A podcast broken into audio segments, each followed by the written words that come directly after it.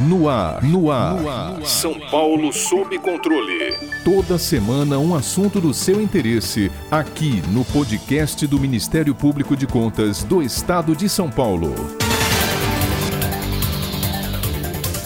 As comissões parlamentares de inquérito CPIs têm previsão no artigo 58, parágrafo 3 da Constituição Federal de 1988. É prerrogativa das casas legislativas instaurar CPIs com a finalidade de investigar determinados atos do Poder Executivo. Cerca de 50 anos antes, as atribuições investigatórias do Poder Legislativo já haviam sido positivadas na Constituição de 1934, permitindo a instalação da primeira primeira CPI do Brasil em 1953. A CPI do jornal Última Hora investigou o possível crime de favoritismo cometido pelo então presidente Getúlio Vargas. No entanto, somente com a promulgação da Constituição de 1988, as investigações parlamentares ganharam poderes próprios de autoridades judiciais, como a possibilidade de determinar a quebra de sigilos bancários e telefônicos, entre outras prerrogativas. Nas últimas décadas, o Congresso Nacional instaurou diversas CPIs e algumas delas tornaram-se famosas em razão da relevância dos investigados, dos valores envolvidos, dos resultados obtidos ou mesmo da ausência de resultados. Entre as mais conhecidas estão a CPI do PC Farias, dos anões do orçamento, dos Correios, do futebol, do mensalão, da Petrobras e a recente CPI da Covid. Para falar sobre esse tema sempre em evidência no país, conversamos agora com o mestre e doutor em Direito com pós-doutorado pela Universidade de Pisa, na Itália, diretor do Centro de Estudos Constitucionais em Direito Estadual, professor da Universidade Católica de Pernambuco e autor de diversos livros, professor doutor Marcelo Labanca Correia de Araújo.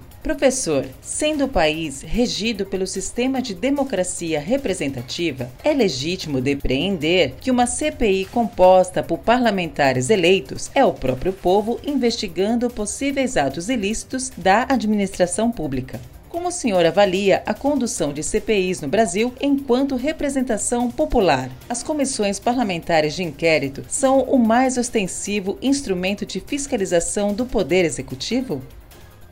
Então, é importante deixar muito claro que o poder legislativo ele possui duas funções típicas. Né? Nós temos três poderes é, do, do Estado, que são o poder legislativo, o executivo e o judiciário. Cada um desses poderes possui funções típicas e funções atípicas. Então, o judiciário ele serve para alguma coisa. Para quê? Para julgar. O executivo para administrar. Para que serve um poder legislativo? Então, as pessoas elas normalmente apenas mencionam que o legislativo serve para legislar, mas isso é um equívoco. Porque o legislativo ele possui duas funções, a função de legislar e a função de fiscalizar. E essas duas funções, elas são exercidas em igualdade de preponderância, ou seja, não existe uma função mais importante do que a outra. O que acontece é o seguinte, o legislativo ele é composto por, no caso, por exemplo, na Câmara dos Deputados, 513 deputados, 81 senadores, então é muita gente. Então, o que é que acontece? Para que ele possa bem exercer a sua função de fiscalização, existem comissões que podem é, desenvolver essa atividade de fiscalização de maneira mais específica, não apenas comissões parlamentares de inquérito, comissões de maneira geral. O Supremo Tribunal Federal ele tem uma jurisprudência muito firme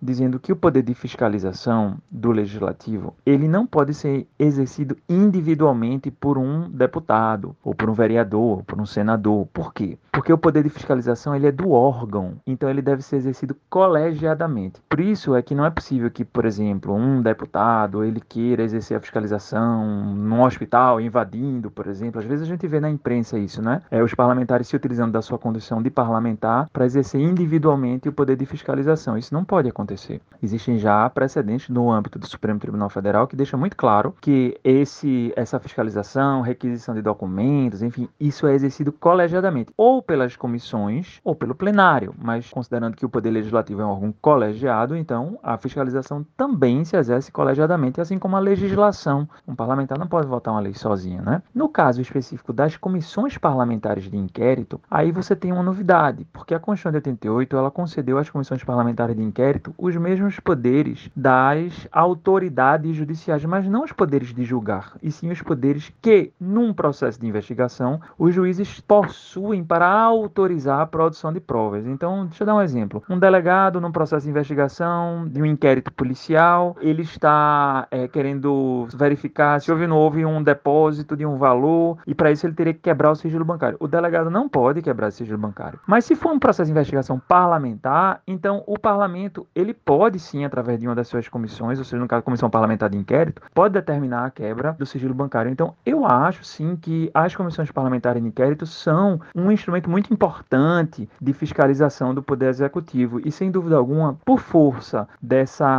atribuição entregue pela Constituição de 88 às comissões parlamentares de inquérito, essa atribuição de elas poderem investigar com os mesmos poderes dos juízes, então eu confirmo sim, eu acredito que as comissões parlamentares de inquérito elas são um, um, o instrumento talvez o mais ostensivo de fiscalização do Poder Executivo e muito importante, viu? Muito importante, porque, é como eu disse no início dessa, dessa conversa, o Poder Legislativo ele existe não apenas para legislar, mas sim para fiscalizar. Nenhum executivo, nenhum governo, ele gosta de ser fiscalizado via de regra, né? Ele gosta de ser criticado, tal, mas a crítica e a fiscalização, elas são um ônus da própria democracia. Então, as comissões parlamentares de inquérito, elas estão nesse contexto de um Estado democrático de direito para fiscalização por parte do legislativo das funções desenvolvidas pela administração pública, pelo Poder Executivo. Enquanto o artigo 58 da Constituição Federal autoriza que CPIs solicitem depoimento de qualquer autoridade ou cidadão, o artigo 50 prevê ao Congresso Nacional o poder de convocar ministro de Estado ou quaisquer titulares de órgãos diretamente subordinados à Presidência da República para prestarem pessoalmente informações sobre assunto previamente determinado, ou seja, um dispositivo aparentemente baliza o outro. Professor, o que se deve entender acerca dos artigos mencionados e a quais limitações, de maneira geral, está adstrita uma CPI. É, de fato, o artigo 58 permite que as comissões parlamentares de inquérito possam ouvir qualquer autoridade ou cidadão, mas o artigo 50 é, menciona que apenas as autoridades subordinadas à presidência da República, onde se insere o caso dos ministros de Estado, terão a possibilidade de serem ouvidas pessoalmente. A expressão utilizada pelo artigo 50 é prestarem pessoalmente informações. É chamado depoimento pessoal. Existe uma razão para isso.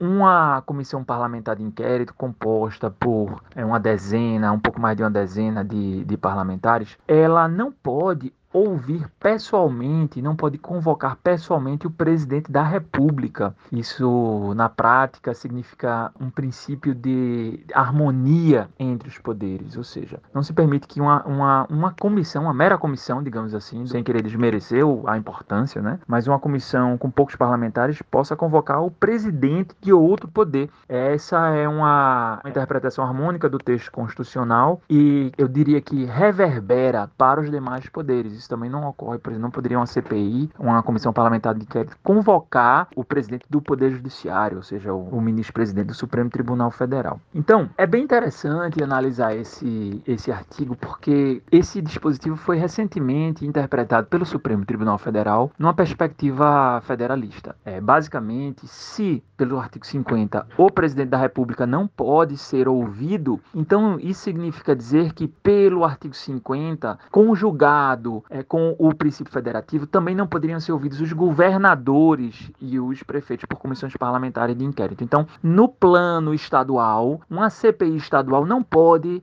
colher depoimento pessoal, ou seja, convocar para comparecimento pessoal o governador do seu estado. Assim também como no plano municipal, não poderia uma CPI municipal convocar o prefeito para sair do seu gabinete do Poder Executivo e estar no parlamento para ser ouvido por uma comissão né, parlamentar. Aí aplica-se o princípio da simetria, que é muito utilizado no âmbito do Supremo Tribunal Federal. Agora, se a gente for interpretar a questão federativa para além de uma análise apenas, digamos assim, horizontal, ou seja, comissão parlamentar estadual para governador estadual ou comissão municipal para prefeito do município e também, evidentemente, presidência da República, ou seja, poder executivo federal para comissão federal, se a gente for analisar também essa essa impossibilidade de convocação, numa lógica vertical, eu diria assim, também não seria possível. Ou seja, não seria possível é, uma comissão federal, uma comissão, uma comissão parlamentar de inquérito federal, convocar o governador. Se a CPI estadual não pode convocar o governador, ou seja, isso violaria a ideia de separação de poderes, então não poderia também uma CPI federal convocar o governador, que além de violar a ideia de separação dos poderes, também estaria violado o princípio federativo. Foi essa a orientação do Supremo Tribunal Federal. Então, é, de fato, comissões parlamentares possuem poderes de, de ouvir autoridades, é, pessoas, cidadãos, mas essa regra não se aplica a chefes de executivo, governadores, prefeitos e presidente da República. A expressão acabar em pizza, no sentido de impunidade, foi consagrada na política na década de 90 graças ao depoimento de uma investigada durante a CPI do PC Farias. Desde então, é comum uma parcela da sociedade questionar se a CPI do momento produzirá resultados efetivos. Professor, essa percepção decorre do fato de que as comissões parlamentares de inquérito não possuem poder punitivo? O que pode ser feito para minimizar esse sentimento social?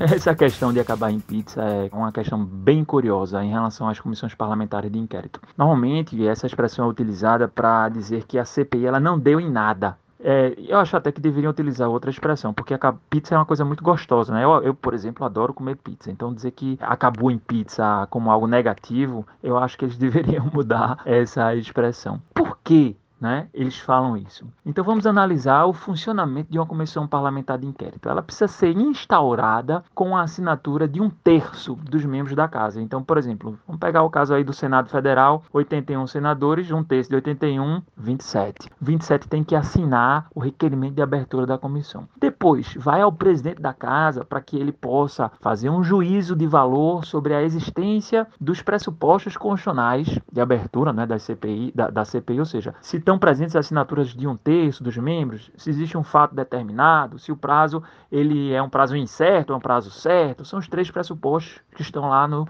os três pressupostos que estão lá no artigo 58, parágrafo 3 Depois ele faz o que? Ele abre. Ele não pode não abrir a comissão parlamentar de inquérito, não é? A comissão parlamentar de inquérito é um direito subjetivo público das minorias parlamentares. Então, o presidente da mesa, ele não tem o direito de fazer uma análise de mérito sobre se vai ou se não vai abrir a comissão parlamentar. Passado isso, ou seja, com a sua abertura, começam as atividades da comissão parlamentar. Então ela vai ouvir pessoas, vai investigar, analisar provas documentais em relação a eventuais indícios da prática de crimes. É importante deixar claro que a gente está no âmbito de uma investigação parlamentar. Ou seja, é um processo de investigação, assim como também tem uma investigação policial, né? Se existe um inquérito policial, também existe um inquérito parlamentar. Esse inquérito parlamentar é conduzido pela comissão, daí o nome Comissão Parlamentar de Inquérito. Acontece que o legislativo é um órgão colegiado, então, ao final desse inquérito, deve ser feito um relatório, por isso se escolhe um relator para a comissão,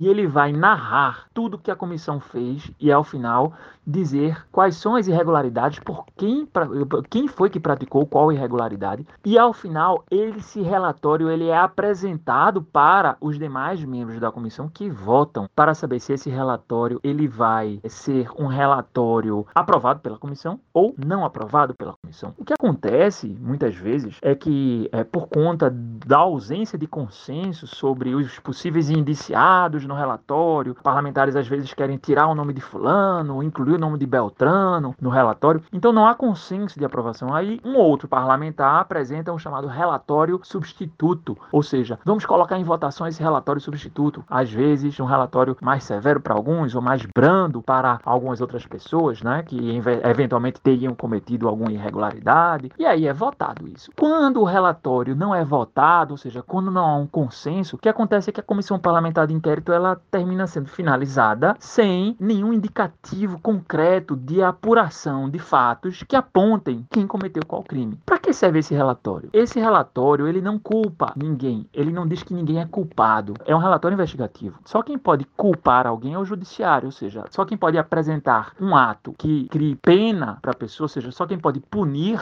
é o juiz. O Ministério Público não pode, a CPI não pode. A punição ela é do Poder Judiciário. O que faz então uma comissão com esse relatório? Ela encaminha esse relatório aprovado o relatório substitutivo ou o relatório principal aprovado, ela encaminha para às autoridades para que as autoridades competentes possam, a partir daí, iniciar processos de responsabilização. Então, por exemplo, Ministério Público. A Constituição diz que o relatório de uma comissão parlamentar de inquérito é encaminhado ao Ministério Público e o Ministério Público não vai punir também. O Ministério Público vai apresentar ações. Então, o Ministério Público, de posse do relatório da comissão parlamentar de inquérito, ele apresenta uma ação, pode ser uma ação penal, por exemplo, ao juiz e o juiz, uma vez aceitando a ação, vai dar início a um processo judicial, a uma ação penal, onde, evidentemente, o acusado vai ter toda a oportunidade para se defender em juízo. Então, acabar em pizza termina sendo uma expressão muito utilizada para é, dizer que a CPI ela não gerou nada em concreto, ou seja, ela não, não trouxe consequências, ela, ela não conseguiu atingir o seu objetivo, que era exatamente de apurar e de gerar, não de punir, viu? Não de punir, mas de apurar fatos para gerar, a partir dessa sua apuração, processos que levem à punição de responsáveis. Para ficar por dentro de outras notícias do Ministério Público de Contas de São Paulo, siga-nos nas redes sociais ou acesse o site www.mpc.sp.gov.br.